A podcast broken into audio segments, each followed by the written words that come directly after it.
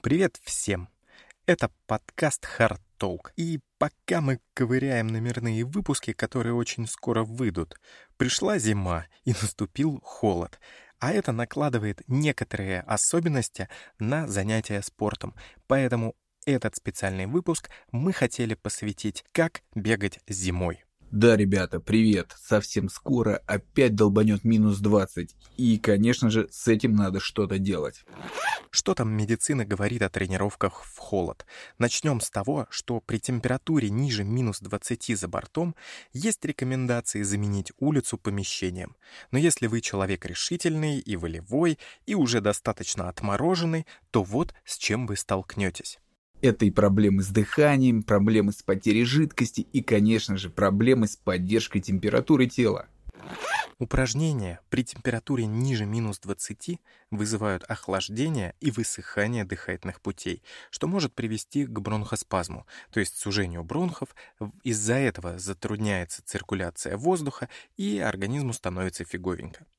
Воздух обычно согревается и увлажняется через нос, но во время физической нагрузки люди больше дышат через рот. Это позволяет холодному и сухому зимнему воздуху попадать в дыхательные пути, на что они и реагируют сужением. В рамках этого вопроса есть два термина — астма, вызванная физической нагрузкой, и бронхоспазм, вызванный физической нагрузкой. Исторически сложилось так, что эти термины использовали как взаимозаменяемые. Но нужно их рассматривать как два отдельных объекта. Первый термин может использоваться только у людей, у которых уже есть диагноз астма, и, следовательно, холодный воздух ее просто запускает. А второй когда вся симптоматика появляется только при физической нагрузке. Симптомы обычно появляются в течение нескольких минут после начала тренировки и могут продолжаться в течение 10-15 минут после ее завершения. В целом, если после начала пробежки становится несоизмеримо тяжело дышать, то для диагностики бронхоспазма необходимо будет проводить спирометрию и различного рода тесты. Ну, это уже с врачом. Он же может назначить лечение. Но нужно помнить, что очень многие препараты являются допингом. Это не проблема, если вы любитель, но если вы участвуете в соревнованиях, то придется ориентироваться на список ВАДА. Кстати, Финляндии было проведено исследование на 58 профессиональных спортсменах, в которых изучали, есть ли взаимосвязь между возникновением бронхоспазма, вызванного физической нагрузкой, и аллергией. В результате оказалось, что он скорее разовьется у людей с атопией. Это такая аллергия, например, на пыльцу, сильные запахи, проявляется насморком, слезотечением, чешутся глаза и так далее. Очень многие с этим по весне сталкиваются, когда начинают цвести всяческие тропические растения. Проблемы с жидкостью. Чтобы согреться и увлажнить воздух, которым вы дышите, увеличивается метаболизм, и вы, как правило, сжигаете немного больше калорий, чтобы оставаться в тепле, а также с каждым выдохом теряете значительно больше жидкости. Получается, в холод нужно больше жидкости, чтобы восполнить потери при дыхании, но механизм жажды работает слабее в холодную погоду. Таким образом, одна из самых важных диетических потребностей во время зимних тренировок – это жижа. Обезвоживание – одна из основных причин снижения работоспособности на холоде, но алкоголь или напитки, содержащие кофеин – это не лучший выбор. Еще один момент. В холодную погоду ваше сердце бьется быстрее, что делает любую пробежку на свежем воздухе более интенсивной. Таким образом, метаболизм увеличивается, и важно вовремя восполнять запасы энергии. Если вы не похаваете, то почувствуете более сильную усталость и быстро замерзнете. Если вы не готовитесь к конкретному мероприятию, холодная погода не самое лучшее время, чтобы строить из себя Усейна Болта. Предотвратите дополнительную нагрузку, оставаясь в аэробной зоне. Да, это медленно, но ничего страшного. Теперь к основному блюду. Переохлаждение или по-душниловски гипотермия – это когда температура тела опускается ниже 35 градусов по Цельсию. При отсутствии лечения переохлаждение может привести к полному отказу дыхательной системы и сердца, и в конечном итоге к свету в конце тоннеля. Как это происходит, очень хорошо описано в сказке «Девочка со спичками» Ганса Христиана Андерсона. Так вот, почему мы замерзаем? Первое. Мы излучаем тепло. Мы тепленькие, вокруг холод, вот он и сжирает наше тепло. Большая часть потери тепла происходит с незащищенных поверхностей. Это руки, шея, лицо или, если вы не надели шапку, полностью с головы. Дальше. Когда вы находитесь в прямом контакте с чем-то холодным, тело отдает тепло. Самый простой пример — это вода или дождь, или когда вы очень сильно вспотели и продолжаете бегать. И самое главное, это опасно не только зимой. Ну и третий фактор — это ветер.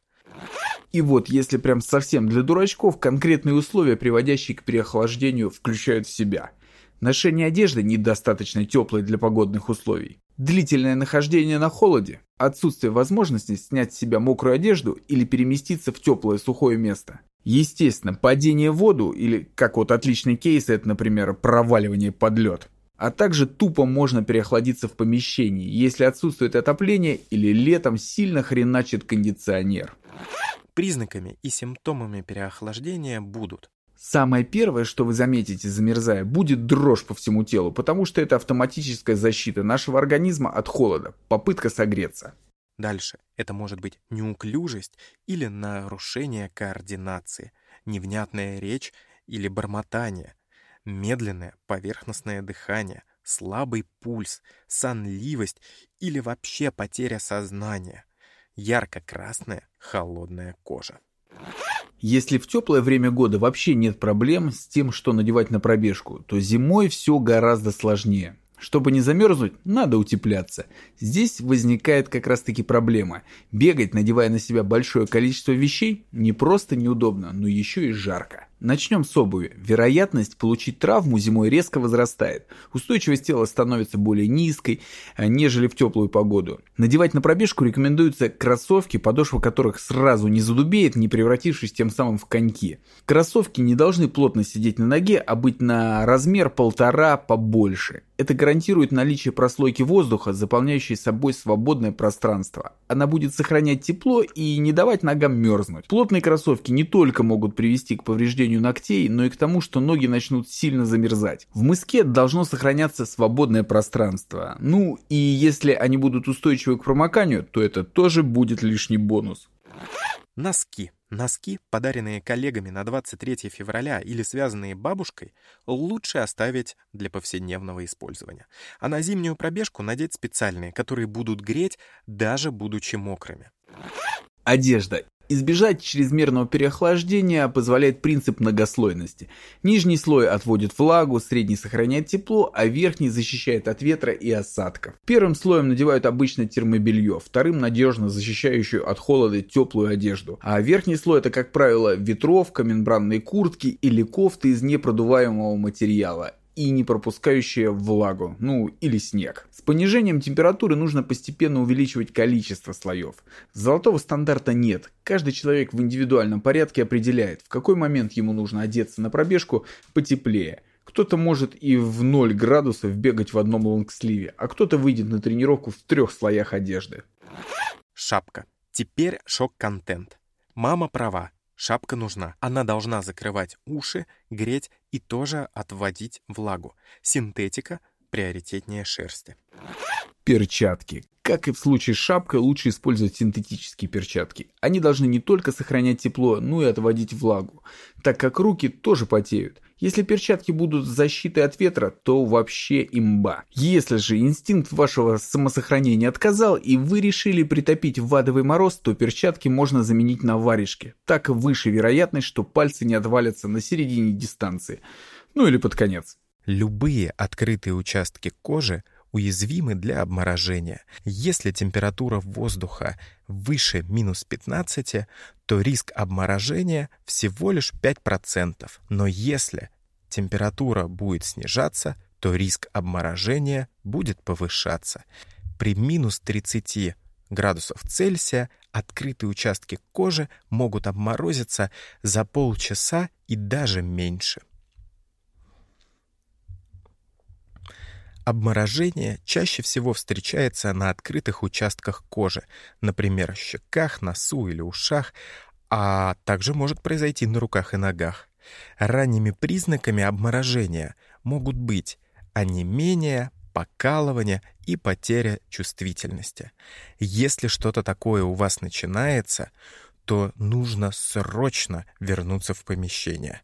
Обмороженные участки надо медленно согревать, но ни в коем случае не тереть, потому что это повреждает кожу. Если симптомы не проходят, то обратиться к врачу. Косметика. Чтобы потом не снимать лицо, как в фильме «Молчание ягнят», есть смысл намазать кожу специальными косметическими средствами.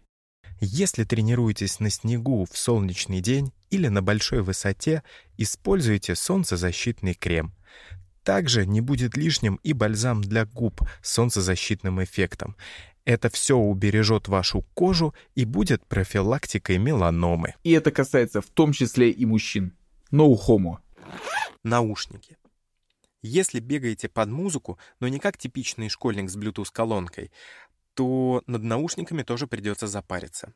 Резиновые насадки в холод задубеют, что негативно скажется на ушах и может вызвать проблемы в будущем. Поэтому лучше использовать пенные амброшюры, но их обычно нужно докупать отдельно. Ну и провод тоже может превратиться в палку, поэтому лучше его спрятать в глубину слоев одежды. И помните, что на холоде аккумулятор садится быстрее. Это касается как ТВС-наушников, так и телефона.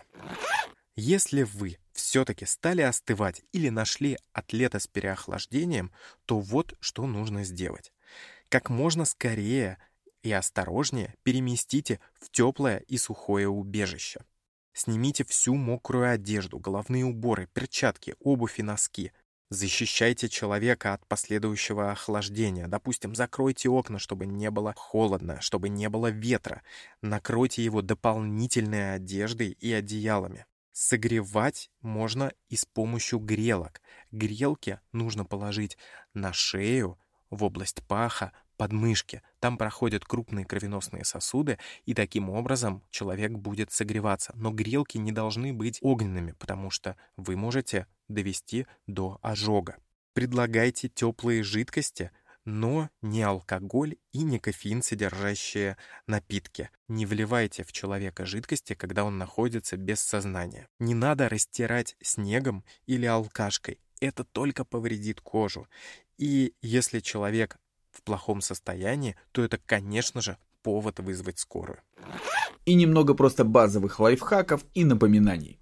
Первое. Делайте на улице тренировки невысокой интенсивности. Скоростную работу лучше выполнять в манеже.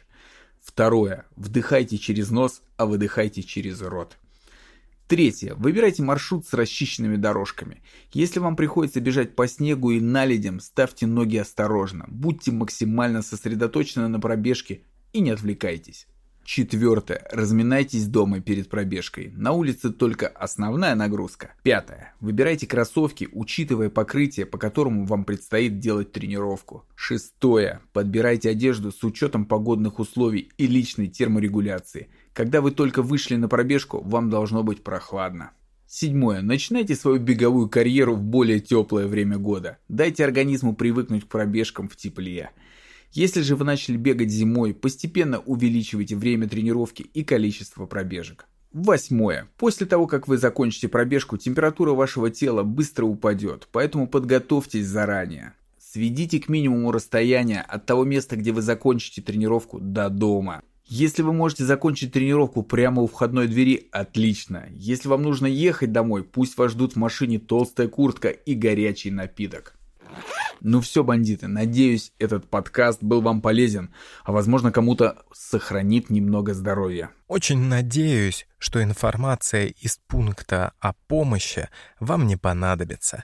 Хочу поблагодарить за проявляемый интерес к нашему подкасту. Я надеюсь, что негативные факторы наконец-то отстанут от нас, и очень скоро вы услышите новые выпуски.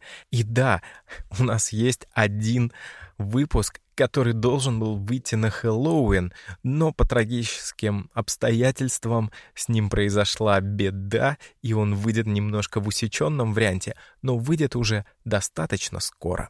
И мы будем очень рады новым комментариям на Apple подкастах, сердечкам на Яндекс Музыке, звездочкам в Spotify. И мы просто будем счастливы. Все, услышимся чуть попозже. Пока-пока.